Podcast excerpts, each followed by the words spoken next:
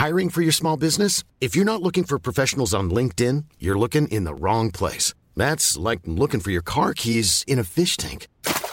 LinkedIn helps you hire professionals you can't find anywhere else, even those who aren't actively searching for a new job but might be open to the perfect role. In a given month, over 70% of LinkedIn users don't even visit other leading job sites. So start looking in the right place. With LinkedIn, you can hire professionals like a professional. Post your free job on linkedin.com/people slash people today. Coucou, c'est Mimi et bienvenue dans ce nouvel épisode de The Boys Club, le podcast de Mademoiselle sur les masculinités, où un mardi sur deux, je reçois un mec pour qu'il me parle de son rapport à son genre. Parfois, je suis accompagnée de Fab, alias Fabrice Florent, le fondateur de Mademoiselle, mais cette fois-ci, je suis toute seule et en même temps, je suis en très bonne compagnie puisque je reçois Rory. Salut Rory. Salut Est-ce que tu peux te présenter rapidement? Du coup, bah, je m'appelle Rory, j'ai 19 ans, je suis en deuxième année de psychologie, je fais des vidéos sur YouTube, je suis balance ascendant sagittaire, je crois, et similaire cancer. Je trouve ça très important de le dire. Donc, Ok. Voilà, Tu crois à l'astrologie? Un peu. Bah, c'est genre depuis cette année avec des potes, on s'y est mis, puis quand tu t'intéresses, genre au début, j'avais connaissais que mon signe astrologique balance, et euh, genre, euh, du coup, je regardais mon signe... euh, mon Ton ascendant? Ouais, Ah, non. dans ton horoscope. ouais mon horoscope j'y croyais pas trop puis après je me suis renseignée sur oui mon ascendant mon signe lunaire, puis je regardais ma personnalité puis des fois c'est troublant du coup bah j'y crois pas forcément mais ça m'intéresse je trouve ça un peu fun C'est quoi les traits de personnalité des balances du coup? Moi, j'y connais rien. Euh, un balance, euh, c'est très artistique. Ça, ça bosse dans le milieu artistique. Ça, c'est aussi très juste. Ça, ça aime pas trop les conflits. S'il peut euh, ne pas choisir les choses, il ne le choisit pas. Euh, je réfléchis putain. Ah oui, c'est oui. J'ai dit sensible. Non, t'as pas, t'as dit artistique, t'as pas dit Ah oui, sensible. Du coup, ils sont aussi très sensibles. euh, ils sont beaucoup. Ils sont prévenants. Ils sont. euh, ils essayent d'écouter l'autre. euh, euh, en vrai, j'ai pas tout en tête. Genre parce que je fais pas for- ça forcément sobre. Du coup, bah L'abus d'alcool est dangereux pour la santé à consommer avec modération. bien sûr. Écoute, on va faire cet épisode et on verra à la fin si c'est bien représentatif euh, des balances ou non. Si vous, si vous aimez l'horoscope et que vous écoutez The Boys Club, mettez un commentaire pour dire ouais, c'est grave, grave balance ce qu'il raconte, ou alors ouais, ça se voit qu'il est ascendant sagittaire et tout. Je n'y connais rien, je ne saurais pas si vous avez raison ou pas, mais je vous crois. Du coup, Rory, la première question que j'ai pour toi, c'est celle que j'ai pour tous mes invités. Qu'est-ce que ça veut dire pour toi être un homme? Alors déjà dans la définition de base, moi je dirais qu'un homme c'est une personne de sexe ou de genre masculin. Malheureusement, après quand on prend dans la société, il y a toute une structure autour de ça, plein d'habillements qui font qu'on a beaucoup de codes sociaux sur euh, qu'est-ce que qu'est-ce qu'un homme, qu'est-ce que euh, être viril, masculin. Du coup, enfin, moi j'y crois pas trop. Mon but dans la vie, c'est un peu de détruire tout ça, de déstructurer un peu, de tout démolir en, en, en gros. Euh, et puis voilà. Enfin, pour moi, genre j'aimerais bien prendre la définition de base euh, de sexe ou de genre masculin. Voilà. Ok, la base. Ouais, voilà. D'où ça devient cette envie de détruire les codes genrés euh, Est-ce que ça c'était dès l'enfance? Je sais pas trop. Après, moi, quand j'étais petit, j'ai très peu eu aussi cette notion de code parce que ma, mes parents me laissaient faire un peu ce que je voulais. Voilà, si je me déguise en princesse, je me déguise en princesse. Moi, je, je, enfin, je sais pas, genre à Noël, j'avais plus euh, des, euh, des micros Star Academy avec une petite boule qui fait des lumières que des Action Man ou autres, autres bah, produits genrés pour les enfants. Du coup, enfin, moi, je retrouvais plus mon compte dans tout ça. Du coup, et en grandissant, j'ai jamais vu euh, de problème à m'ident- m'identifier comme euh, d'utiliser des euh, Des codes féminins ouais C'est ça ça? en gros c'est genre j'ai jamais eu de problème à me dire ça c'est pour les filles ça c'est pour les garçons moi je veux ça je prends ça et puis basta enfin genre genre pour moi c'est c'est complètement absurde de de se dire oui ça c'est pour les filles ça c'est pour les garçons genre fais comme tu veux puis bah kiffe quoi Tout à fait. Je suis plutôt d'accord avec ça, mais c'est relativement rare. Même Ouais. si je pense que plus ça avance, plus il y a des gens qui sont élevés dans cette idée de, en fait, fais ce que tu veux et prends le genre auquel tu t'identifies et ça ira bien. Quoi. Si tu veux être un homme et porter des jupes, euh, typiquement, euh, let's go, ça fera pas dans de la toi. vie qu'on puisse faire ça que personne tout le monde puisse faire ce qu'il veut sans être jugé c'est vraiment mon rêve de voir des hommes euh, aller au travail avec leurs meilleurs talons aiguilles voilà et puis bah peut-être un jour ça, ça arrivera mais pour l'instant il y a du taf quoi On y travaille justement. Tu parles du fait que tes parents ils te mettaient pas la pression sur les codes genrés, mais au-delà des parents, il y a le reste de la société qui existe. Comment ça se passait quand t'étais petit euh, à l'école euh, avec euh, bah, les autres élèves, mais aussi les instits, etc. Le fait que t'avais pas forcément des goûts très petits garçons. Comment ça se reflétait dans les yeux des autres? Euh, d'un point euh, prof, j'ai rien vu de euh, d'étrange. Après, je sais que ça arrive. Tu vois des témoignages sur Instagram qui disent que bah ils ont eu des réflexions de professeurs euh, dire non, toi tu n'es pas une fée parce que tu es un garçon. Moi, j'ai jamais eu ça. Ça s'est plus reflété ouais dans chez les enfants parce que les enfants c'est hyper cruel quand c'est petit. Enfin, ça ça partait de moi j'ai eu beaucoup le on m'a étiqueté l'étiquette de fille manquée enfin que je suis pas un vrai mec, je suis une petite fille, je suis, un, une fille manquée, je suis un PD, je suis gay, plein de choses comme ça, plein de choses violentes. Mais après, j'y faisais pas trop attention parce que moi, je kiffais ce que je faisais, puis voilà, j'ai jamais eu de problème. Après, ça fait mal quand t'es petit, tu te poses des questions, tu te dis mais du coup, euh, je suis vraiment un mec ou je sais pas, tu te poses des questions. Moi, pendant longtemps, quand j'étais petit, mon rêve c'était d'être une fille. Euh, je me souviens, j'ai une anecdote, je sais pas si c'est vrai parce que peut-être c'est un sort de souvenir écran genre que j'ai inventé, mais je me souviens que ma mère, elle m'annonçait qu'on allait à Disneyland et genre elle me fait euh, ouais Rory, on va réaliser un tes grands rêves et je lui fais je vais devenir une fille et genre du coup bah elle, elle sait pas trop comment réagir, mais au final, enfin, elle me dit non, tu vas à Disneyland, puis voilà. Mais après, j'ai vite réalisé que je voulais pas être plus facile d'aller à Disneyland. oui, mais c'était cool aussi. Euh, mais après, j'ai vite réalisé que j'étais un garçon, que j'aimais le dans le bah genre là, c'est le sexe et le genre qui m'était attitré. Enfin, j'ai jamais eu de problème par rapport à ça. J'ai eu des doutes dans ma vie. On en parlera plus tard, sans doute. Euh, et euh, et puis voilà. Enfin, c'est en fait genre j'ai réalisé que je voulais pas être une fille parce que bah genre j'étais bien dans bah, dans qui j'étais puis aussi enfin moi j'ai une période avec euh, j'ai eu des expériences avec des filles qui ont été euh, un peu chiantes. Du coup j'ai dit ah putain quand j'étais petite là je fais ouais les filles c'est un peu euh, casse-couille. Du coup j'ai pas envie d'être une fille gna, gna, alors qu'au final toute ma vie genre j'ai pas j'ai passé la plupart de mon temps avec des filles parce que je retrouvais pas mon compte chez les garçons. C'était quoi tes expériences avec des filles un peu chiantes? Alors, en gros, quand j'étais petit, j'avais un groupe d'amis euh, constitué que de filles. Moi, je, je, traînais pas parce que souvent à l'école, t'as les petites, les, les, filles qui jouent à faire de la gym, à jouer aux jeunes filles, et t'as les garçons qui jouent au foot, à, la bagarre, ou des fois il y a filles attrape garçons, enfin des trucs comme ça. Et moi, bah, ça m'intéressait pas. Du coup, je traînais avec des filles et j'avais une amie qui est restée mon amie pendant longtemps. Maintenant, bah, j'ai plus de contact avec elle. Et cette personne était euh, un peu euh, bah, la, la dominante dans le groupe qui un peu décidait qui était ton ami, qui était pas ton ami. Mhm. J'ai eu des problèmes de santé à une période. Bon, j'ai eu de la constipation quand j'étais petit, donc euh, voilà. Et cette personne a retourné tous mes amis par rapport à ça, qui, m'a fait, qui m'a qui m'a mis mal. Enfin après on, on fuyait et tout. Au final ça s'est passé. Cette personne s'est excusée. Mais toute ma vie j'ai eu un peu cette relation avec cette personne de je domine un peu genre tes relations, c'est cela. Et du coup ça a été une très mauvaise expérience. Puis bah maintenant je m'en suis détachée. Puis voilà quoi. Est-ce que, du coup, tu me disais que les autres enfants pouvaient être cruels euh, parce que tu rentrais pas dans les codes de c'est quoi une fille, c'est quoi un garçon? Est-ce que tu pouvais en parler à des adultes ou à des gens autour de toi ou est-ce que tu restais un peu tout seul avec ça? Je sais pas trop parce que bah du coup il y a eu cette expérience avec cette fille mais après toutes mes autres amies elles étaient pas elles étaient hyper bienveillantes. Enfin on me bah des fois on me trouvait pas normal mais enfin au final on m'aimait bien comme j'étais. Parce que sinon c'était pas mes amis mais enfin du coup j'ai j'en parlais pas forcément parce que moi voilà genre je je voyais pas le mal en fait. Moi j'étais là, je vivais ma vie de petit garçon, puis voilà, si j'aimais les poupées, j'aimais les poupées, si je voulais mettre du maquillage, je mettais du maquillage. Euh, si je me déguisais, moi chez moi j'avais une collection de déguisements mais iconiques et vraiment genre je passais mes après-midi avec mes amis à faire les Energy Music Awards, on chantait Sheriff Aluna et tout, c'était génial. Et du coup, enfin moi-même, voilà, j'ai eu des parents qui du coup n'ont pas fait la différence en mode toi Rory, euh, tu dois pas faire comme ta sœur, tu dois pas faire ceci, tu dois pas faire cela. Du coup, c'est plutôt cool. Du coup, j'ai vraiment jamais eu besoin de me euh, de me euh, de me de me confier à quelqu'un parce que pour moi je trouvais ça normal et si les gens ça les convenait pas bah bisous enfin genre euh, voilà quoi genre euh, je sais pas trop quoi dire. Est-ce que t'as des frères ou des sœurs? J'ai une sœur et une demi-sœur que je vois pas trop mais bah du coup j'ai une sœur avec qui j'ai grandi. C'est ta grande sœur ou ta petite sœur? C'est ma grande sœur on a quatre ans d'écart et ça se passait comment du coup euh, la vie à la maison avec ta sœur? Quand on était petit, on se bagarrait, on était on était euh, ouais très bah on, s'aimait beaucoup. Après bah du coup il y avait des conflits, on pouvait pas forcément tout le temps jouer ensemble, vraiment on se bagarrait violemment. Euh, mais après on a grandi et c'est à partir du lycée où en gros ma sœur avait avait été passée au lycée, puis elle m'a dit euh, Rory, euh, tu vas rentrer au lycée, tu vas changer. Je suis ravie de connaître la personne que tu vas être après. Et du coup, oh. voilà. Et au final, maintenant, on s'entend, mais à merveille. Je l'adore vraiment. Genre, Eva, je t'aime. Si tu passes par là. Bisous, euh, Eva. Mais vraiment, genre, je l'adore.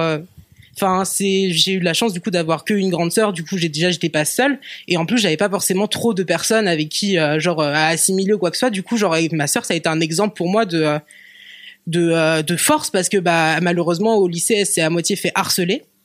Du coup, enfin, c'était pas hyper compliqué, mais elle, elle l'assimilait pas comme ça parce que c'était à l'époque où moi j'étais au collège. Du coup, on parlait pas trop d'harcèlement scolaire, de ceci, de cela.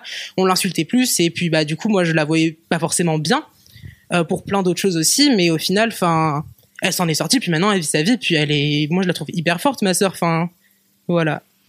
Et J'aimerais bien savoir c'est quel genre d'homme ton père, parce que c'est un sujet qui est récurrent dans le Boys Club, le rapport au père, dans la construction de la masculinité.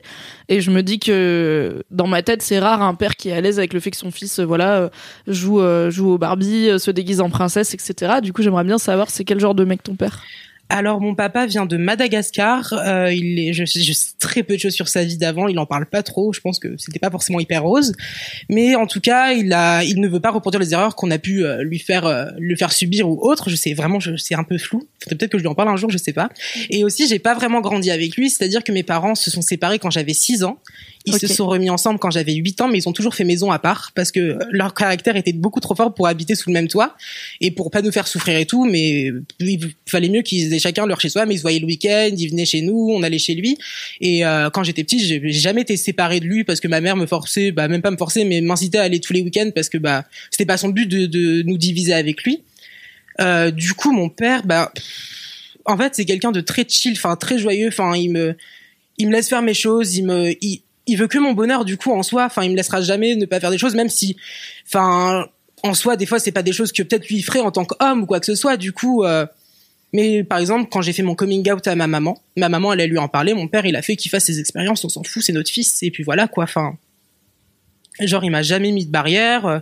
Quand j'étais petit, je le maquillais, on lui faisait des tresses vu qu'il a les cheveux très longs. Du coup, enfin, enfin vraiment, il m'a jamais mis de barrière par rapport à ça. Puis il m'a toujours aimé comme j'étais. Ok, c'est cool.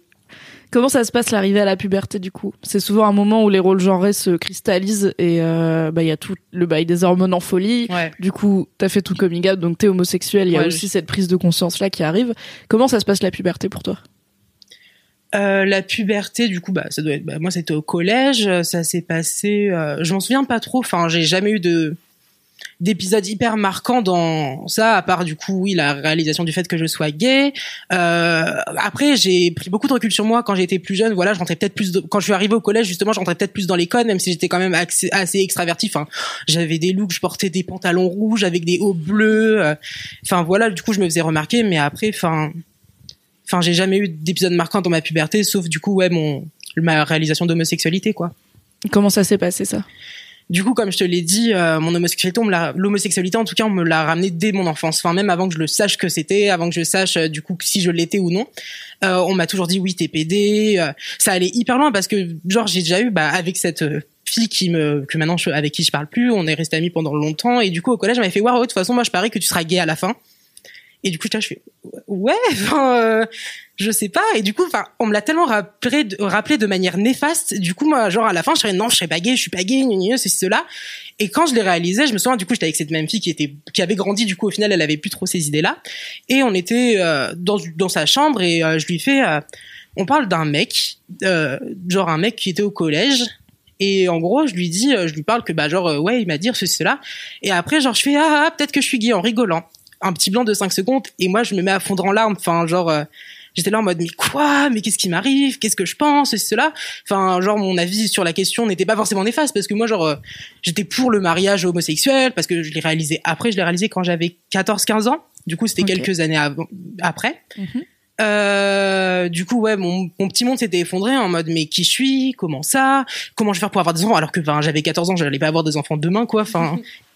Et genre je, peux, je me posais beaucoup de questions et au final, euh, ça s'est passé pendant quelques temps. Je, après ce soir-là où on en a parlé, j'en ai plus trop parlé, puis ça arrivait avant le lycée. Et donc elle à ce moment-là, elle a été bienveillante. Tu dis, elle avait grandi, donc elle t'a oui, rassuré. même en soi, je pense qu'elle euh. elle disait en rigolant en mode ah tu vas être homosexuel. Enfin, c'était pas de manière néfaste, mais moi vu qu'on me l'avait ramené de manière néfaste, je trouvais ça un peu péjoratif qu'elle me dise ça. Enfin, et même enfin tous les clichés qu'on a par rapport à ça. Moi quand j'étais jeune, il y avait très peu d'identification que je pouvais avoir face à l'homosexualité. Enfin à part euh, dans Secret Story, moi j'ai cet exemple-là avec Brigitte des des personnes exubérantes et tout, hyper cool en soi.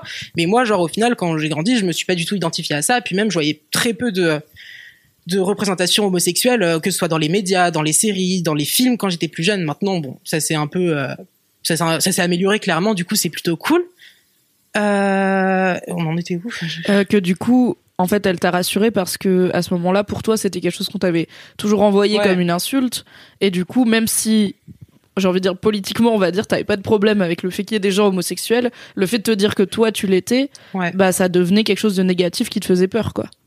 Ouais, c'est ça. Enfin, en, bah genre sur le moment, je me posais plein de questions. Comment je vais, comment je vais le dire à mes parents, comment comment je vais l'assumer dans la rue, mais qui je suis, qui je vais être, est-ce que ceci, est-ce que cela. Puis au final, du coup, elle m'a rassurée, elle m'a fait mais enfin, te pose pas toutes ces questions maintenant. Après, on a dormi. Le lendemain, on n'en a pas forcément parlé parce que moi, ça m'était sorti de la tête. Moi, souvent, quand je, je suis très émotionnelle le soir, enfin, j'ai plein d'émotions, j'envoie des messages, j'appelle les gens, je leur dis je t'aime et tout. Puis le lendemain matin, je fais ok, euh, qu'est-ce que j'ai fait, qu'est-ce que j'ai dit? Euh, mais du coup, le lendemain, ça allait mieux. Puis c'est du coup, c'était en ouais quand j'avais 14 ans. Du coup, quelques mois après, avant de rentrer au lycée euh, j'ai je l'ai réalisé mais là je l'ai beaucoup mieux réalisé. J'ai fait bah ouais t'es gay. Mais je pense aussi j'avais cette pression parce que j'ai été au collège. Enfin les gens sont toujours aussi méchants. Euh, et euh, voilà du coup déjà que oui on m'a insulté de ça au collège du coup j'avais pas envie en plus d'assumer cette charge de le dire je suis gay. Et je pense qu'arrivé au lycée je me suis libérée. Je me suis dit t'arrives dans un nouvel établissement tu vas rencontrer des nouvelles personnes. Genre montre-toi comme tu es vraiment et enfin genre te mets pas de barrière te mets pas de limite. Et du coup bah voilà j'ai je l'ai je l'ai redit à cette personne. Au début j'ai fait je pense je je l'ai dit à une personne, elle m'a fait oh trop cool et tout, voilà, genre euh, c'est bien que tu arrives à le dire. J'en ai parlé à mes meilleurs amis qui m'ont pas du tout jugé. Enfin, la première personne à qui je l'ai dit, euh, bisous Anna. Euh, bref, on l'embrasse aussi. Euh, et du coup, enfin, la première personne que je lui ai dit, elle m'a dit bah bah c'est pas grave. Enfin, après j'ai souvent eu cette phrase, enfin, on s'en doutait. Enfin, euh, enfin ça m'étonne pas je tombe pas de ma chaise enfin un truc comme ça alors que bah c'est juste encore des idées de clichés de de dire oui il est un peu efféminé oui il traîne avec des filles oui ceci il doit être gay. Du coup c'est pour ça qu'aussi on me ramenait à ça quand j'étais plus jeune. Euh, du coup j'ai beaucoup de phases quand je faisais mon coming out avec mes amis oui euh, je m'en doutais. Enfin on en a déjà parlé avec euh, avec euh, telle ou telle personne on s'en doutait. Enfin voilà fais ta vie. Et c'est cool enfin genre on m'a toujours genre euh, il y a toujours une grande bienveillance autour de ça parce que enfin ça pose pas de problème. Ça pour moi genre dans dans mon dans mon cercle d'amis, ça n'a jamais posé de problème et ça le posera jamais. Parce que je suis pas le seul en plus. de oui, j'allais te demander, est-ce qu'il y avait déjà, alors au collège c'est peut-être un peu plus rare, mais ça peut arriver, et au lycée, d'autres garçons et d'autres filles qui étaient out et qui, qui pouvaient un peu montrer l'exemple de, tu vois, on peut être out ici et ça va quoi. Du coup, moi, mon, mes meilleurs amis, du coup, euh, je les ai rencontrés au collège en quatrième, je crois, et c'est toujours mes meilleurs amis. C'est vraiment genre des personnes que j'aime beaucoup. Et euh, du coup, enfin, on n'a jamais eu de problème à parler de tout ça. Euh, du coup, il y a au collège, il y avait des, des, amis à moi qui se posaient déjà la question, sauf qu'au final que non, que oui, enfin c'était un peu en recherche. Et, euh, et du coup, j'ai une amie qui se considère bi, bah, qui est bisexuelle. Enfin, elle se considère pas, elle l'est. Euh, et sinon, après, j'ai encore élargi mon cercle d'amis. J'ai des amis bisexuels. Euh, ouais, j'ai surtout des amis bisexuels. J'ai zéro ami homo euh, gay. Et euh, j'ai peut-être, j'ai un, j'ai un doute, c'est horrible. Si, je crois que j'ai une amie lesbienne. Voilà. On l'embrasse. Ouais, gros bisous à toi. Juste, t'as grandi où? Parce que je pense que c'est très différent l'expérience de grandir en n'étant pas hétéro dans un petit collège de campagne ou dans un collège au centre de Paris pour faire vraiment les deux extrêmes. Ce qui veut pas dire que l'un est plus tolérant que l'autre, mais en termes de mixité sociale, ça, je pense que ça peut jouer sur l'acceptation de soi-même. J'ai grandi à Rennes, euh, en Bretagne. Tout à fait. voilà, euh, j'ai grandi dans, dans, une ZUP, enfin quartier zone sensible comme on dirait. Et du coup, mon collège c'était un collège de ZEP. Mon lycée, bah après c'était un lycée où du coup il y avait d'autres personnes qui venaient de d'autour de la ville, enfin des de la métropole. Et euh, au collège, bah enfin c'était plus compliqué. Je pense que je suis la personne de mon quartier qui est la plus différente, qu'on va dire qui est pas qui colle pas à l'image qu'on peut avoir de ce quartier. Enfin, voilà, j'ai, je, je, vois très peu, je vois zéro mec qui se maquille euh, dans mon quartier, je vois zéro mec qui porte des vêtements de femme, je vois très peu de personnes androgynes aussi, euh, et je vois, il y a des homosexuels, enfin, genre, voilà, mais après, euh, je sais pas trop qui ils sont, qui, qui sont ces personnes, enfin, oui, il n'y a pas un, un bar où tu peux sortir le soir, euh, faire tes premières... y a zéro euh, bar Enfin, il y en a un, il est bizarre. J'étais allé, enfin, on était allé, on était rentré dans un truc, il y avait des gens qui étaient allongés sur des canapés qui disaient rien. Et du coup, on est sorti, on a fait bon. Euh... On va peut-être aller dans un bar un peu plus fun. voilà. Après, euh, à Rennes, il y a quelques trucs, il y a quelques événements LGBT, il y a des associations comme à ma fac, euh, il y a des événements drag aussi. Euh, il y a plein de choses. Après, euh, c'est peut-être pas assez développé parce qu'on n'en entend pas énormément parler. Enfin, pendant longtemps, on cherchait des événements de vogue et de aussi de, des compétitions drag en boîte et tout, puis on en trouvait très peu. Est-ce que tu peux expliquer le drag et le vogue pour les gens qui ah, savent ça, ça, Moi, je sais car je regarde RuPaul sur Netflix. Ma passion.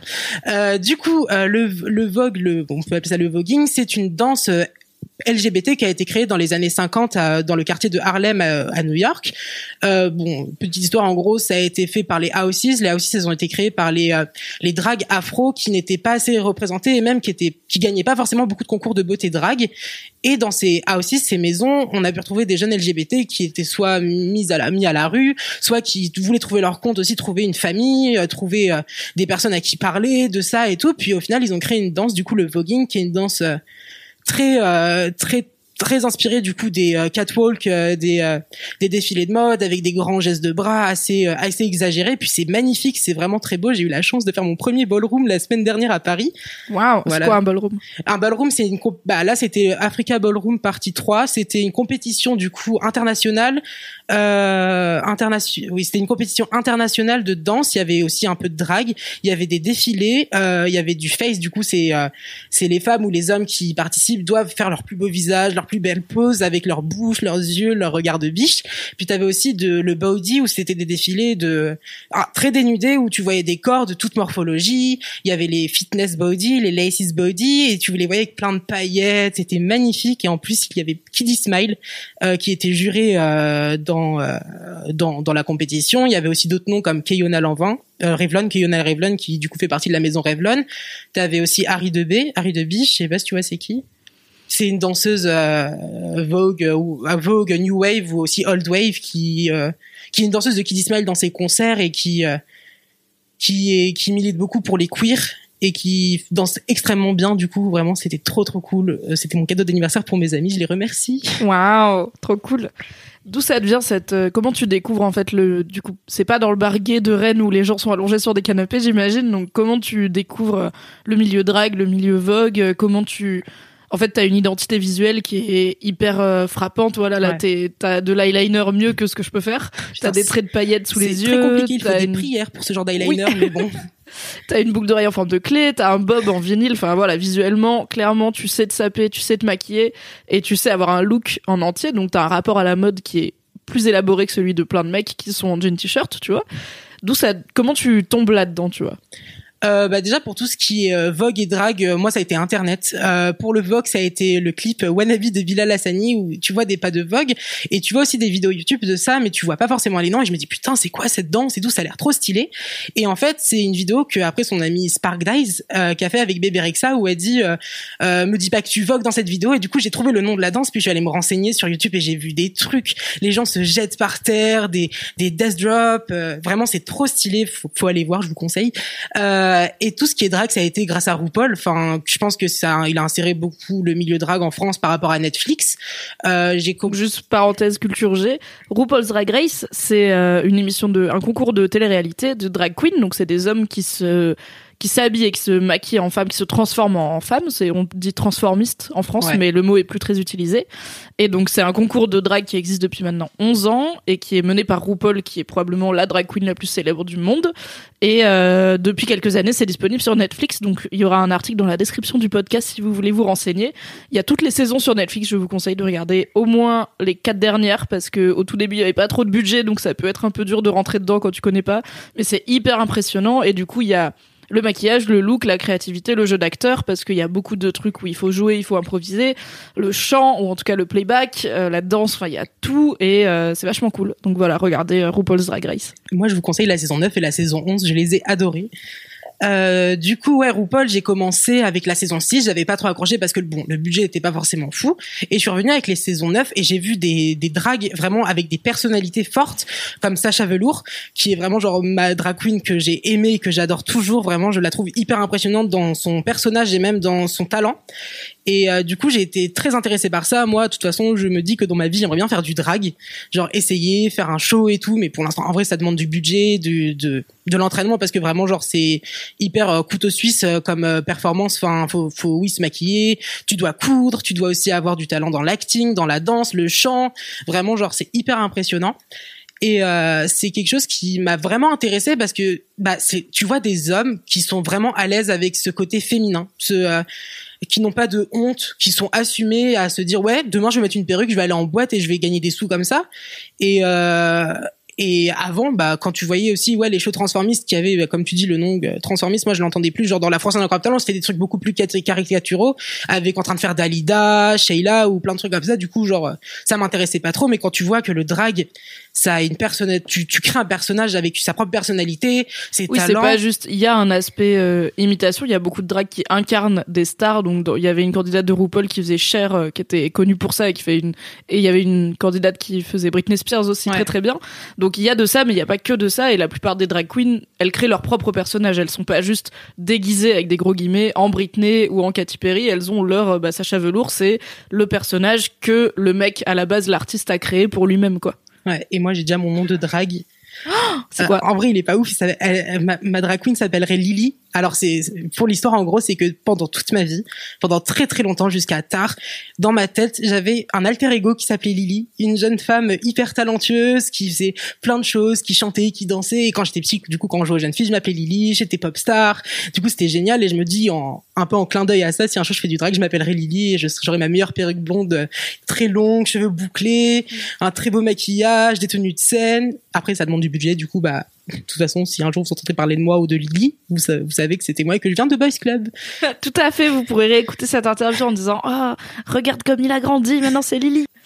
Euh, je profite de ce passage sur le drag pour faire une transition vers un sujet qui m'intéresse beaucoup parce que j'ai pas eu encore beaucoup l'occasion de l'aborder dans le Boys Club. C'est le fait que t'es en surpoids et je pense que RuPaul, c'est une des émissions que j'ai vues où il y a le plus de représentation de différentes morphologies et où peut-être même que les mecs en surpoids ont un avantage parce que bah pour recréer une silhouette féminine du coup c'est plus facile que quand t'es une tige quoi ou du coup tu dois rajouter du rembourrage.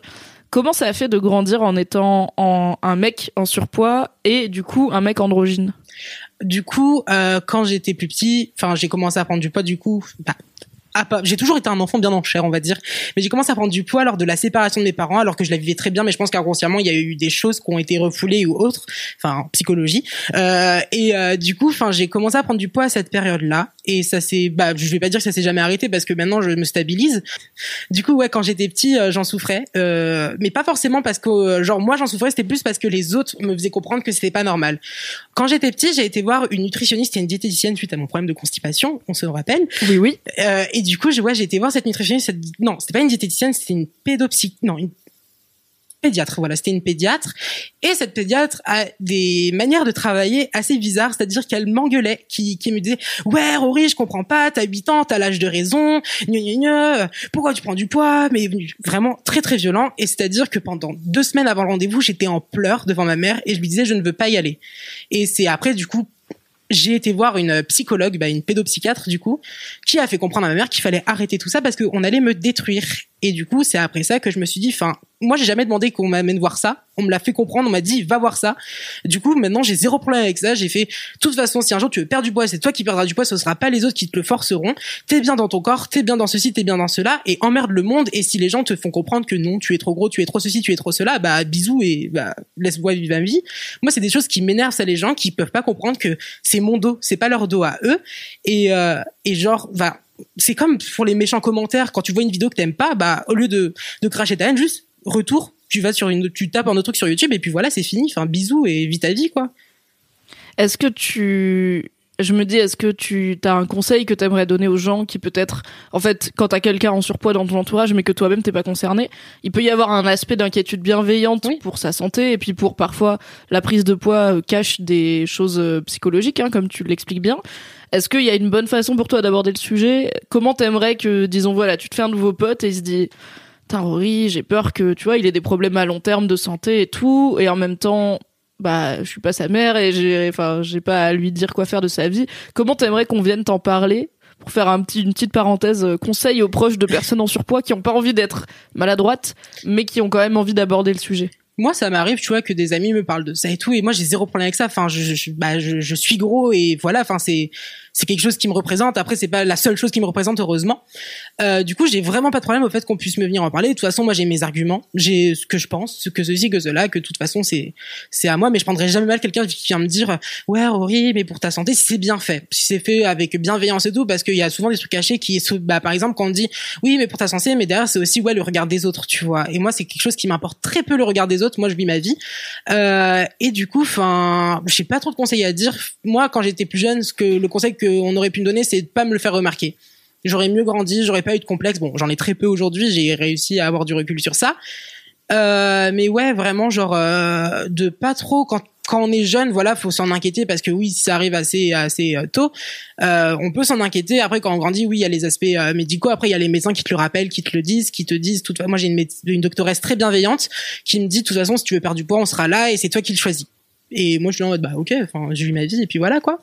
Et voilà, un jour, peut-être, j'aurai des problèmes de santé, ceci, cela. Enfin, moi, je vois pas forcément, c'est dangereux, mais je vois pas forcément le côté plus néfaste qu'autre chose d'une maladie ou ceci, cela. Enfin, après, souvent il y a plein de gens qui disent enfin oui c'est un choix ceci là moi si je pouvais être une skinny bitch ou un autre truc comme ça je le serais tu vois mais enfin du coup euh, c'est pas qu'un choix c'est aussi comment ton métabolisme prend les graisses moi je mange pas plus mal que quelqu'un d'autre euh, qui pourrait manger mal ou euh, pas sainement enfin moi j'essaie d'avoir des repas assez équilibrés voilà du coup, c'est comment aussi ton corps stocke les graisses. Voilà, j'ai des amis qui peuvent manger beaucoup plus que moi et qui prendront jamais rien et bah elles ont la chance. Et puis bah voilà, moi je vais pas rager sur ça parce que bah, enfin c'est c'est c'est pas grave en soi.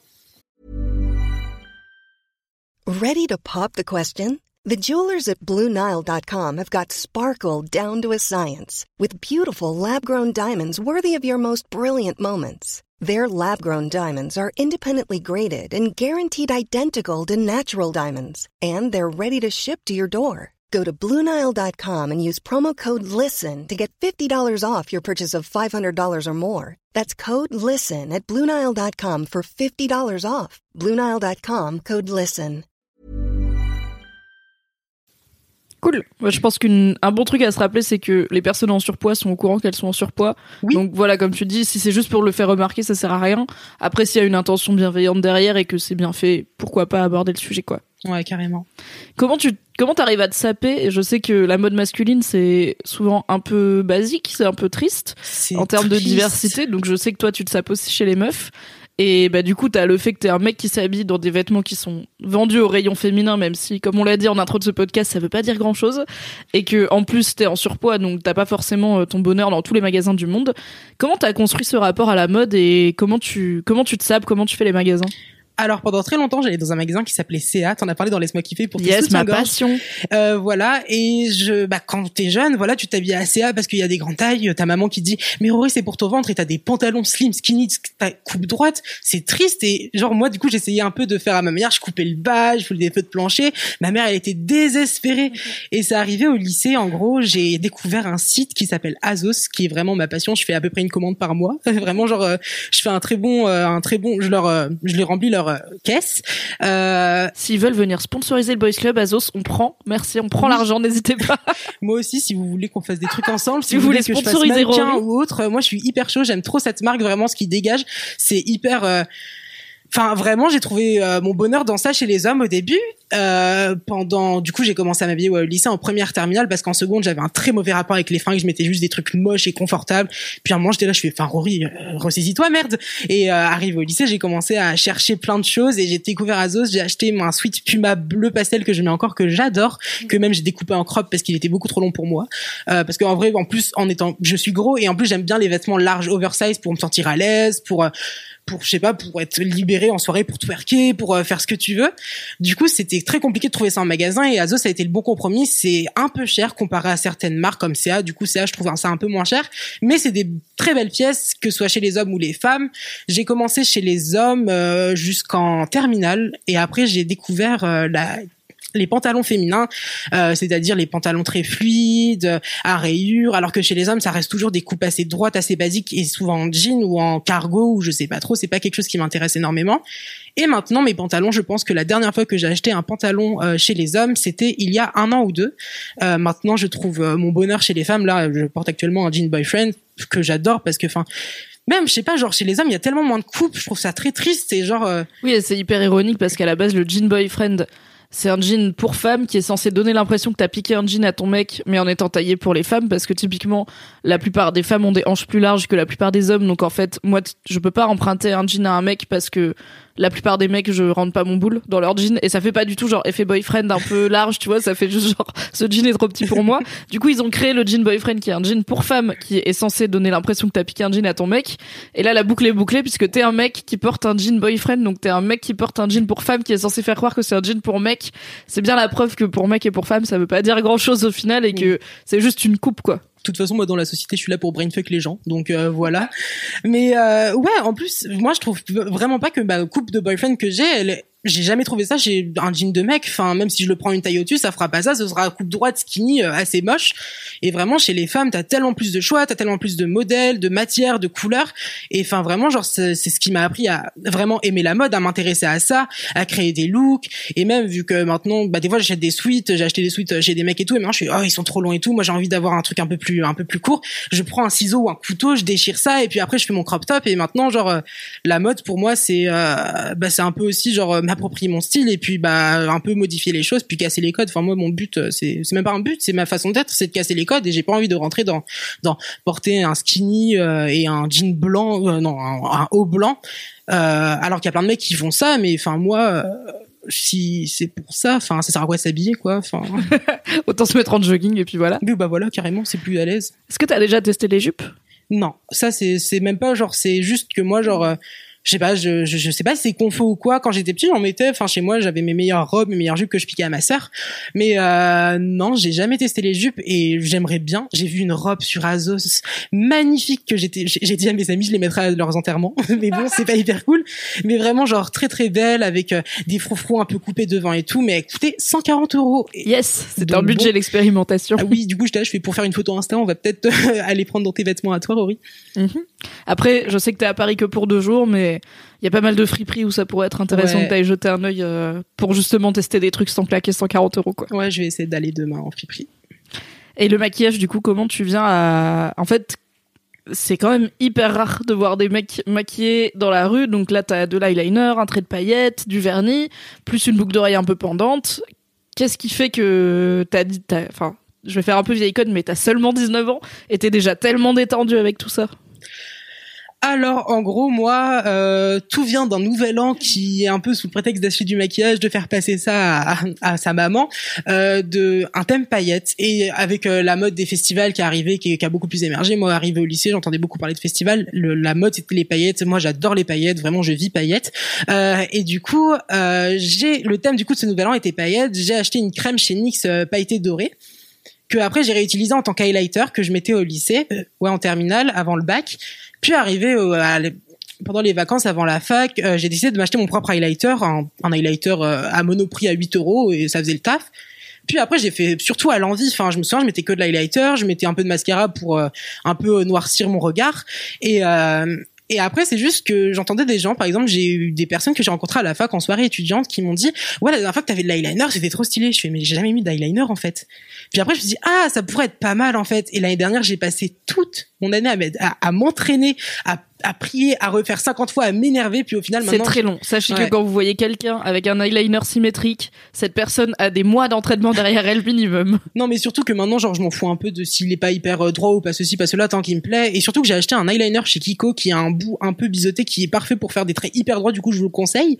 Euh, et du coup, ouais, je fais beaucoup à l'envie. J'ai commencé par, ouais, j'ai fait du coup l'eyeliner. Après, il y a eu Halloween, j'ai acheté un rouge à lèvres noir. Je mets très peu de rouge à lèvres. Je préfère le gloss un peu brillant, pulpant. Je trouve que ça fait un côté un peu, un peu luisant, un peu glowy que j'adore. Du coup, ouais, j'adore les paillettes, l'highlighter, euh, le glow, tout ça, tout ça. Euh, après, du coup, c'est venu le vernis à ongles parce que je, là, je mes ongles qui sont un peu tristes. Enfin, ça pourrait être très joli un vernis à ongles noir et j'aimais que ça maintenant. Ça va très bien avec les tenues en plus. Euh, après, j'ai fait l'étape euh, du coup du fard à paupières. J'en mets très très peu. J'en mets surtout pour les photos ou les soirées parce que sinon, moi, je l'été, je transpire, ça ça part, ça bouge et tout. Du coup, j'en mets ouais pour les soirées, euh, ouais pour faire des photos aussi. Là, j'ai fait des photos qui sont pas encore sorties, qui vont sortir le jour de l'apparition du Boys Club. J'ai fait oh exprès. je te les montrer après si tu veux euh, en prendre une pour la vignette. Oui, carrément. Voilà, qui font très diva avec plein de paillettes très très très stylé. Et euh, du coup, ouais, je fais plus pour ça. Après, j'ai là, j'attends. Euh, j'ai commandé la Morphe James Charles euh, avec plein de couleurs assez aussi chaudes et basiques. Parce qu'avant, moi, le fard à paupières, je l'utilisais en tant que très flash, pour euh, très extravagant, très soirée. Maintenant, je me dis pourquoi pas avoir un peu de marron et de rosé sur les yeux pour euh, aller à la fac ou autre, tu vois. Et sinon, ouais, je me suis arrêtée là dans le maquillage. J'ai pas encore passé l'étape du fond de teint parce que j'aime bien mon grain de peau. J'ai zéro complexe par rapport à une ça. belle peau. Merci, toi aussi. Merci, mais moi j'ai du fond de teint. Ah bon? On dirait pas. Voilà. Bon, enfin, bref. Astuce. Quand c'est bien fait, on dirait pas qu'on en a. Ouais. Euh, tu me disais dans ton message de candidature entre guillemets au Boys Club que en fait il y a une partie des gens qui pensent que t'es une femme quand ils te voient dans la rue et qui te connaissent pas et que du coup t'avais vécu des expériences euh, bah, plutôt euh, réservées aux femmes de type le harcèlement de rue et tout. Super, j'ai eu la chance, la Yes. chance de suivre ça. Mais c'est vrai qu'en plus, genre, au lieu de déjà avoir un look, j'ai un look très androgyne, mais j'ai en plus un physique très androgyne par le fait de mon surpoids, que j'ai des hanches, des fesses, et des fois on peut croire que j'ai des seins. Et du coup, euh, j'ai subi, euh, en vrai, je vais pas dire que c'est light parce que tout harcèlement de rue ou agression de rue sont à, à plaindre et à notifier. Euh, j'ai subi des regards tout à l'heure. Par exemple, j'étais posée à Pigalle pour manger. Je voulais aller voir un peu le Moulin Rouge. Je voulais faire le touriste et je me suis posée. Et en 20 minutes, il y a au moins cinq mecs qui m'ont regardé, qui m'ont mangé du regard et des, des bonjours un peu glauques. Un mec qui me demande l'heure, mais après qui me suit à moi, qui reste à mon pas. Et du coup, je fais genre, je m'arrête devant un sextoy. Je fais, Hum, le sextoy, il est sympa. Faut qu'après il continue. Mais après, il s'est réarrêté. Du coup, j'ai eu- un peu peur. Après, j'avais mes écouteurs. J'étais fermée dans la discussion. Du coup, il a pas pu me parler.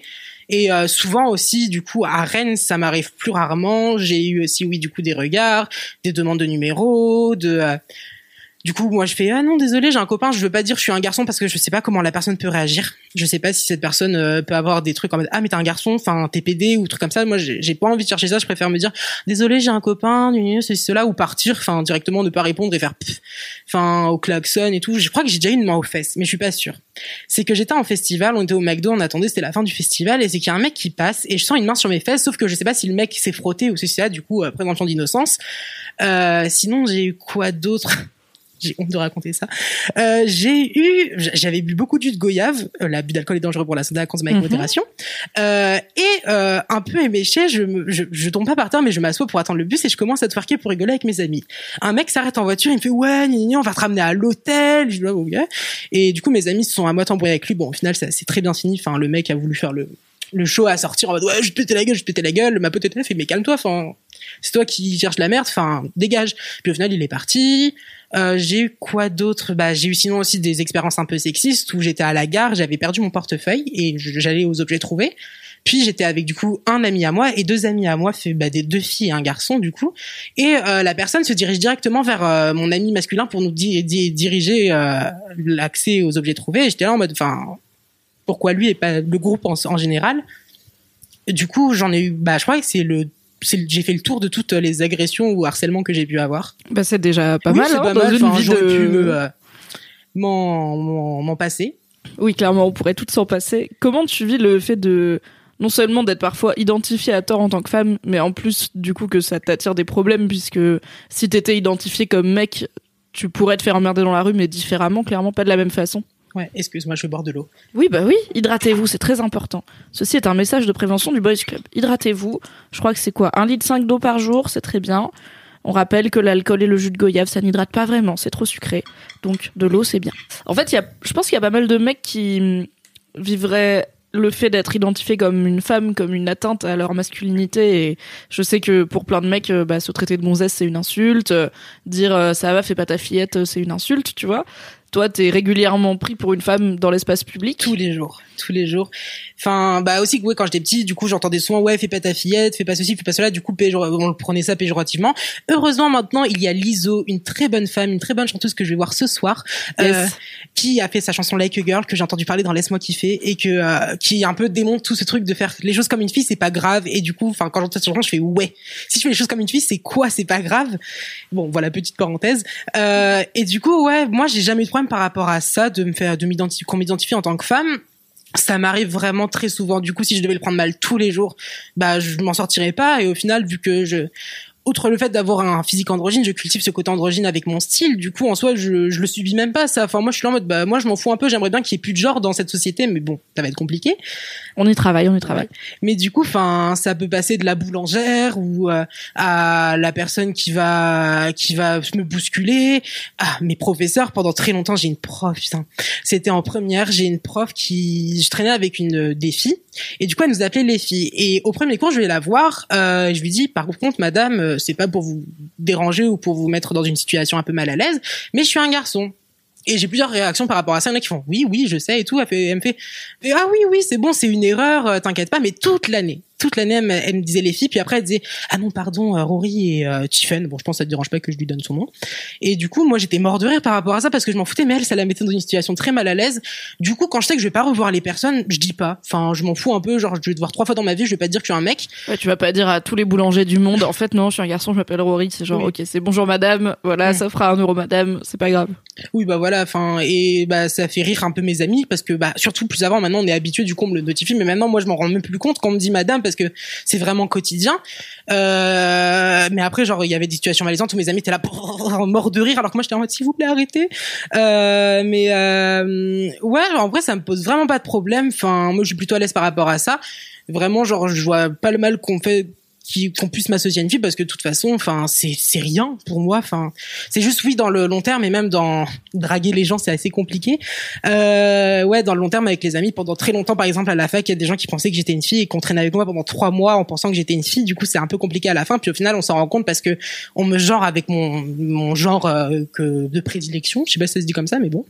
Euh, et voilà du coup ça a pu faire des situations malaisantes pour les gens. Mais je pense que c'est plus les gens qui sont gênés quand ils se rendent compte que je suis un garçon que moi Excellente transition vers un sujet qu'on n'a pas du tout abordé, mais qu'il va falloir qu'on aborde, qui est ta vie sentimentale et sexuelle. Du coup, je vais te poser la grande question. Chère Rory, comment va ta bite? Elle va très bien. Yes. Euh, voilà, je sais pas trop quoi dire dessus. Euh, j'en prends soin, euh, voilà. Mais je suis encore vierge. voilà, j'ai jamais eu d'expérience que ce soit avec une fille ou un garçon. Euh, que ce soit oui du coup peut-être par mon androgynie, peut-être parce que je rentre pas dans les codes à cause de mon surpoids, je sais pas du tout, peut-être parce que j'ai jamais trouvé chaussures à mon pied, mais je passe un appel si vous voulez, si vous êtes du côté de Rennes, si vous voulez rencontrer Rory et que vous êtes cool, il y a son Instagram dans la description. Carrément. Et si vous voulez voir mes vidéos aussi, je fais ma promotion maintenant, ce sera fait. Tout à fait, allez suivre Rory sur YouTube. Voilà, du coup, ça. Après, en vrai, enfin, il y a pas de mauvais âge pour. Il euh, y a pas ah d'âge où c'est trop tard pour être ah vierge, mais 19 ans, t'es dans, t'es quasiment encore dans les moyennes. Donc euh, moi, je m'en fous totalement. Enfin, genre j'ai eu des amis qui sont mis la pression par rapport à ça, qui voulaient le faire au plus vite ou je sais pas quoi, ou ceci rentrer dans les codes, ceci là. Mais moi, je m'en fous. De toute façon, la plupart de mes amis l'ont fait. Du coup, j'ai plein d'expériences. Je sais comment ça se passe, que faut pas trop stresser, que je suis pas l'un des premiers à avoir sauté dans le bain puis être tout stressé. Maintenant, je sais comment ça doit se faire et quand ça se fera, ça se fera. Euh, mais du coup, enfin, genre, euh, j'attends pas le prince charmant, j'attends pas non plus. Euh, euh, un plan cul ou quoi que ce soit, j'attends pas une relation d'un soir, moi juste une personne qui me convient et avec qui j'ai confiance que et ça peut passer oui du coup par un plan cul, par une relation d'un soir ou par euh, par ouais, une relation à long terme. Enfin moi je me mets pas de pression par rapport à ça et ça arrivera quand ça arrivera. Et du coup ouais, je parlais du fait que euh, c'est très compliqué par contre ça qu'on m'associe à une fille dans la drague parce que j'ai beaucoup de mecs hétéros qui bah du coup qui marcellent de rue déjà, puis aussi qui viennent me draguer. Et du coup enfin moi je suis là en mode mais je vais te, je vais, je vais un peu frustrer ta masculinité, mais je suis un garçon. Et du coup, ça pose problème, et ça pose problème aussi pour moi de trouver, euh, trouver aussi euh, le grand amour, parce que dans la communauté LGBT, il y a aussi beaucoup de, de, de, critères. Enfin, Bilal Hassani, il en a parlé dans son Boys Club. Euh, je suis pas forcément euh, une personne où un homme va se retourner, parce que souvent, voilà, les homosexuels peuvent rechercher euh, des physiques virils, l'homme, le vrai, ceci là, bah, tout dans les clichés de, société, de la société encore. Et du coup, ça peut être compliqué par rapport à ça. Après, j'ai fait un peu mes expériences sur des sites de rencontres, c'est un peu bizarre, vraiment. Et euh, bizarre à quel niveau? Bah du coup, je peux être soit le, le critère physique de quelqu'un, mais aussi le fétiche. C'est qu'il y a une personne qui aime les les j'ai parlé avec une personne qui aimait les euh, les physiques très efféminés, mais au point où limite il me demandait oui de venir avec une robe maquillée. Et moi je, bah, je viendrais comme je viendrais. Il voulait que je m'épile et du coup j'ai fait bah non, enfin on va pas se rencontrer en fait. Ouais, donc c'est là où en fait il veut pas te rencontrer toi. Il veut, c'est l'aspect fétiche où en fait il te déshumanise, il t'enlève ta personnalité pour coller son son fantasme dessus quoi. De toute façon, euh, les sites de rencontre, moi je trouve ça fun et tout, mais c'est très déshumanisant, que ce soit Tinder, Grinder ou autre. J'en ai testé beaucoup pour faire après mes expériences et pour avoir un classement pour plus tard. Euh, mais euh, du coup ouais, c'est vraiment ouais un truc hyper gloomy, hyper sombre que du coup moi j'ai jamais fait de rencontre sur ça. Des fois je parle à des mecs, ça se passe très bien, d'autres c'est vraiment bizarre. Enfin les dick pics euh, de Jean-Michel 56 ans le à 6 heures du matin, je suis wow, laisse-moi me réveiller. Et même enfin c'est pas les bonnes approches et du coup c'est compliqué de trouver son compte sur les sites de rencontre surtout que moi genre je fais vraiment au feeling comment la personne s'intéresse à moi et comment je m'intéresse à la personne et du coup, voilà, du coup, sur le site de rencontre, je trouve pas forcément mon compte et c'est pas grave. Et aussi sur Rennes, oui, il y a pas forcément, euh, je connais pas forcément une communauté LGBT hyper, je vois pas une communauté LGBT hyper présente. Du coup, j'ai jamais euh, fait des rencontres d'homosexuels euh, qui pouvaient m'intéresser. Voilà. Est-ce que tu penses que tu vas rester sur Rennes longtemps ou est-ce que parce que je me dis que ça peut être une vraie raison de changer de ville qui est bah en fait je j'aurais beaucoup de mal à trouver l'amour dans la ville où j'habite quoi. Bah pourquoi pas. Après pour l'instant je finis au moins ma licence à Rennes pour après voir ce que je vais faire, si je continue jusqu'au master, si ceci, si cela. Mais j'aimerais bien quitter Rennes. En plus Paris, moi j'aime beaucoup la ville de Paris, même si c'est sale, même si le métro c'est horrible. Oui. J'aime pas ça. Euh, mais après je trouve que les gens sont beaux. je trouve qu'il y a beaucoup de diversité. Du coup tu peux trouver ton compte. Euh, j'ai un peu zioté sur Tinder et autres. je fais hmm, voilà pas mal. Mais euh... j'emménage dans un an et demi. oui j'ai dit ça à ma pote. J'ai trouvé j'ai matché avec un mec et j'ai fait c'est bon j'habite à Paris. Euh, mais euh, du coup coup, euh, oui. Du coup, pour l'instant, je pense pas quitter Rennes. Bon, même si oui, du coup, ça me ferait du bien pour plein, parce que j'aimerais bien voir d'autres horizons, parce que j'y habite depuis tout petit. Enfin, Rennes, c'est pas hyper grand. T'as vite fait le tour. Après, t'as as tes habitudes. C'est vraiment mignon. J'irais peut-être pas commencer directement par Paris, mais une ville comme Nantes ou Bordeaux m'intéresse. Et voilà. Mais ça pourrait être une raison, mais ce serait plus pas forcément la raison première parce que je pense que j'ai pas fait tout le tour non plus de la communauté LGBT de Rennes et peut-être qu'un jour je trouverai l'amour. Et voilà si, tu écoutes ce podcast et que tu veux faire découvrir à Rory euh, la diversité de la communauté LGBT de Rennes. Euh... Ça vrai. Par contre, je suis hyper intéressée. Du coup, ouais, j'ai dit que je faisais des vidéos et j'aimerais bien faire le projet de rencontrer un peu tout ça pour après faire des projets. Je sais qu'à Rennes, il y a beaucoup de youtubeurs LGBT. Euh, voilà. Et aussi, je sais qu'à Rennes, du coup, ouais, il y a une, une sorte d'association où ça fait du drag et j'aimerais bien, pourquoi pas, faire des projets avec cette association. Du coup, je lance un appel comme ça. Si quelqu'un connaît euh, des contacts dans ce bah, dans cette association, pourquoi pas euh, me les donner pour pouvoir aller parler à ces personnes parce que ça m'intéresse vraiment. Tout à fait. Vous pouvez envoyer un DM à Rory ou euh, poster un commentaire sur YouTube sous cet épisode du Boys Club et peut-être que ça donnera de belles choses. Bah ouais, j'espère.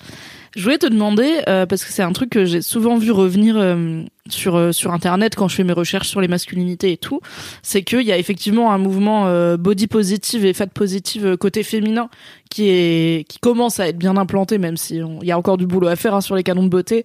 Mais en tout cas, quand on pense body positive, on pense à des pubs comme celle de Dove, on pense à l'ISO, on pense à des initiatives par les femmes et pour les femmes pour représenter la diversité des corps féminins.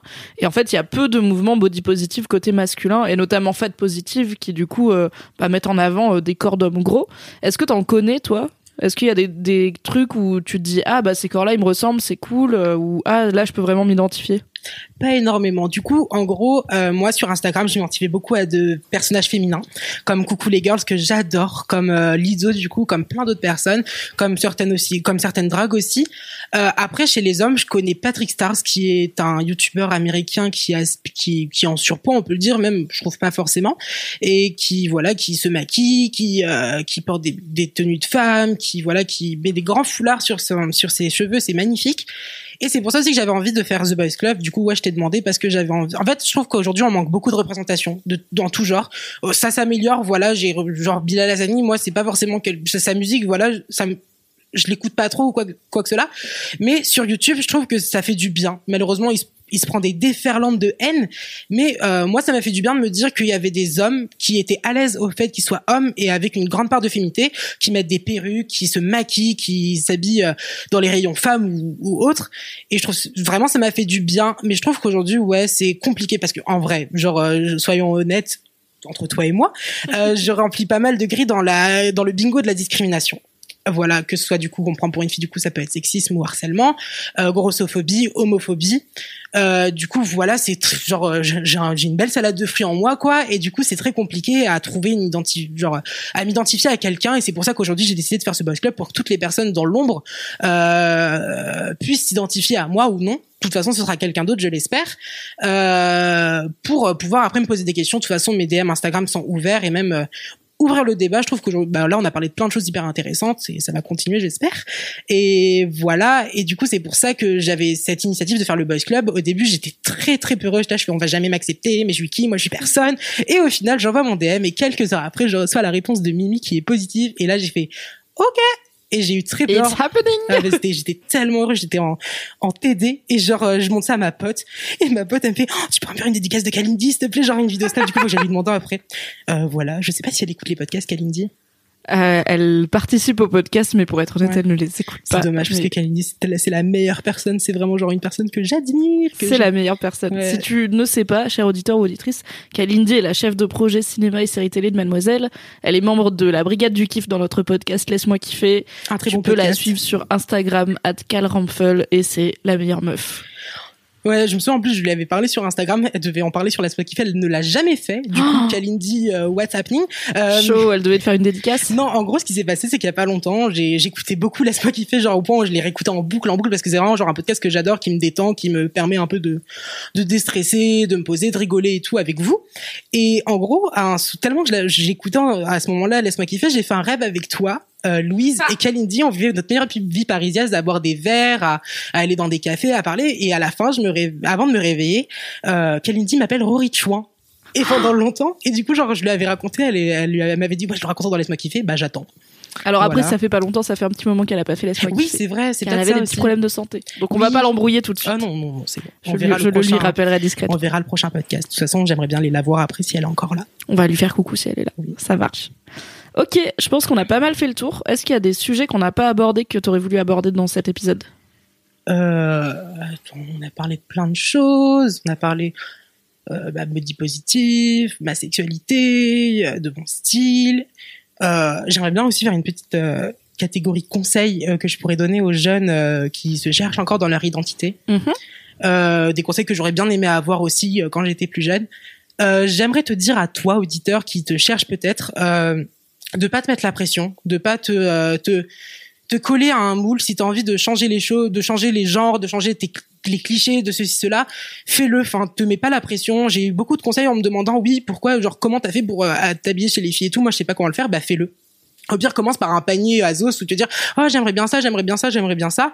Moi, ça a peut-être un problème parce que moi j'ai j'ai été indépendant financièrement à partir du moment où j'ai acheté des fringues euh, féminins. Du coup, ma mère n'avait pas grand chose à dire, même si elle était, bah, elle m'a jamais empêché, mais trouvait ça peut-être euh, parce que que ce soit fille ou garçon, a trouvé ça moche parce que j'ai un style assez euh, assez particulier pour euh, une euh, quarantenaire, cinquantenaire, voilà. J'aime bien cette phrase, que ce soit fille ou garçon, elle trouvait ça moche. Je pense que bah, il y a pas mal de darons qui ont ce rapport-là avec leurs enfants quand ils sont un peu, bah, quand ils ont un style un peu affirmé, quoi. C'est, c'est pas le problème du genre, c'est juste Ah, c'est mère, moche. elle Bah, déteste le vintage, elle déteste les trucs hyper larges, voilà bon.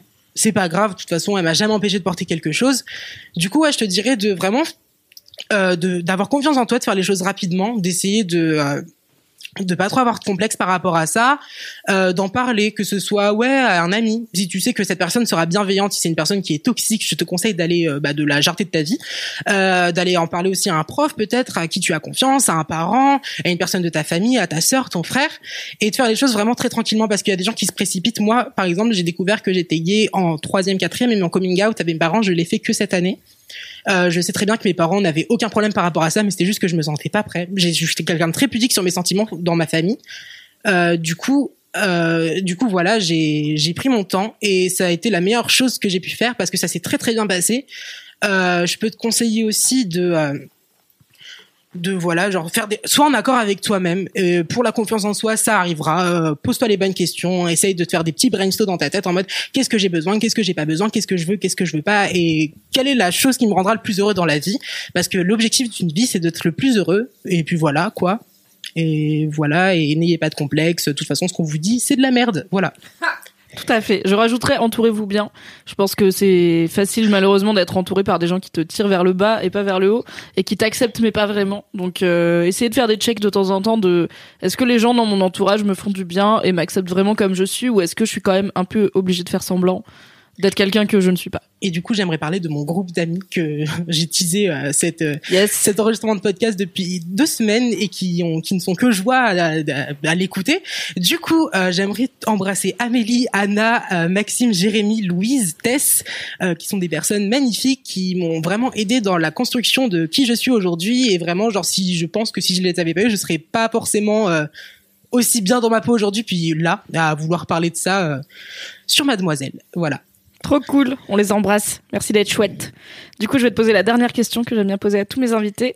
Est-ce que tu as une idée d'homme réel ou fictif qui représente pour toi une vision positive de la masculinité? Alors j'ai réfléchi, j'en ai plein. Déjà, je vais donner pour moi ma définition de, masculinité positive. Pour moi, une masculinité positive, c'est une masculinité qui qui est sans complexe, qui n'a pas peur de dire ce qu'il a envie de dire, tout en respectant l'autre et euh, tout genre, tout, tout sexe ou tout tout, tout humain. Euh, voilà, qui euh, qui n'a pas, qui s'assume, qui s'assume en tant que, que que masculinité sensible ou non. Euh, qui s'assument en tant que masculinité efféminée ou non. Euh, du coup, comme exemple, je peux avoir Kid Smile. Pour moi, Kid Smile, c'est un, du coup, Kid Smile, c'est un, c'est un danseur vogueur parisien qui est aussi DJ et chanteur. Son album One Trick Pony est génial. Puis sur scène, il en, il en balance. Du coup, je vous conseille. Euh, Kid Smile, vraiment, c'est un, c'est vraiment un exemple pour moi parce que vraiment, il, il sort des codes. Voilà, il avait mixé à l'Elysée avec un t-shirt fils d'immigrés noirs et pédé. Ça avait beaucoup parlé et ce qui fait vraiment, c'est hyper cool. Ces chansons sont hyper cool. Euh, sinon, j'ai qui d'autre euh, comme euh, exemple de masculinité positive C'est voilà, vu que je suis dans le milieu un peu de YouTube, le YouTube Game. bon, à mon échelle, c'est pas grave, mais en tout cas, je, avant d'être, avant de faire des vidéos, je suis aussi abonné. Et du coup, tout ce qui est Bilal Hassani, Spark Dies, Sullivan Gwed, je trouve que c'est des masculinités hyper positives. Ils n'ont pas peur du coup de de ce genre au féminin pour rire, alors que pour rire, il y a plein de mecs qui s'énerveraient, qui diraient non, moi je suis un bonhomme, c'est là, alors qu'ils font ça va ma grande, c'est comme ça, et je les adore. je trouve ça hyper cool, vraiment. Je trouve c'est une bonne représentation de masculinité positive. Euh, dans la mode, il y a Jacques Mus. Euh, que j'aime énormément, ces fringues sont stylées mais coûtent si cher. Si quelqu'un veut m'acheter le Chiquito, euh, le sac, le petit sac Jacques Mus en rouge ou en noir, je suis OP. viens me parler sur Instagram, on fait la commande ensemble. mais vraiment je trouve que sa mode en plus elle est assez androgyne il a, il a pas peur de briser les codes il avait fait un défilé qui s'appelait le Méditerranéen et souvent, bah, les, les, les, hommes méditerranéens sont pas réputés pour une masculinité hyper euh, hyper positive. ils sont un peu, on peut retrouver des exemples de masculinité toxique, mais je trouve comment il avait été abordé avec euh, des looks assez androgynes, assez chill. Je trouvais ça hyper cool. Du coup, voilà, j'ai plein d'autres exemples. Bah, j'ai des amis aussi. Euh, et puis voilà. Je crois que j'ai fait le tour. Trop cool. Merci pour cette petite liste. Je commence à avoir de plus en plus de mecs qui ont des listes par rapport à au début du podcast où c'était oh, je sais pas, j'y ai jamais réfléchi. Donc c'est plutôt cool, ça ah veut dire que les exemples sont de plus en plus mis en lumière quoi. C'est chouette. Merci beaucoup Rory d'être venu dans The Boys bah, Club. merci à toi de m'avoir permis de faire cet épisode et d'avoir d'avoir mis en lumière ma parole. Voilà. C'était trop cool. Amuse-toi bien au concert de l'ISO ce soir. Merci beaucoup. Merci à toi, cher auditeur, chère auditrice, d'avoir écouté cet épisode de The Boys Club. Si c'était ton premier, bonne nouvelle, tu en as plein à rattraper. Il te suffit de t'abonner pour regarder ce que tu as raté. Euh, tu peux faire la pub du podcast, ce serait très sympa, en mettant notamment 5 étoiles sur Apple Podcast et en mettant un avis favorable. Comme ça, il y a plus de monde qui vont découvrir le podcast, plus de monde qui vont l'écouter et l'univers sera un endroit plus beau. J'en profite pour faire une petite promo. On a lancé un nouveau podcast sur Mademoiselle que je te conseille d'écouter. Ça n'a rien à voir avec le Boys Club, à part que je suis souvent dedans et que c'est vachement bien. Ça s'appelle Sors le popcorn et on parle de cinéma un mercredi sur deux et de séries télé le dernier vendredi de chaque mois. Donc voilà, abonne-toi aussi à Sors le popcorn. Merci d'écouter les podcasts, merci de faire confiance à mademoiselle et si toi aussi tu veux participer au Boys Club, tout est expliqué dans la description. Bisous. Planning for your next trip? Elevate your travel style with Quince. Quince has all the jet-setting essentials you'll want for your next getaway, like European linen premium luggage options, buttery soft Italian leather bags, and so much more. And is all priced at 50 to 80% less than similar brands. Plus, Quince only works with factories that use safe and ethical manufacturing practices. Pack your bags with high-quality essentials you'll be wearing for vacations to come with Quince. Go to quince.com/pack for free shipping and 365-day returns.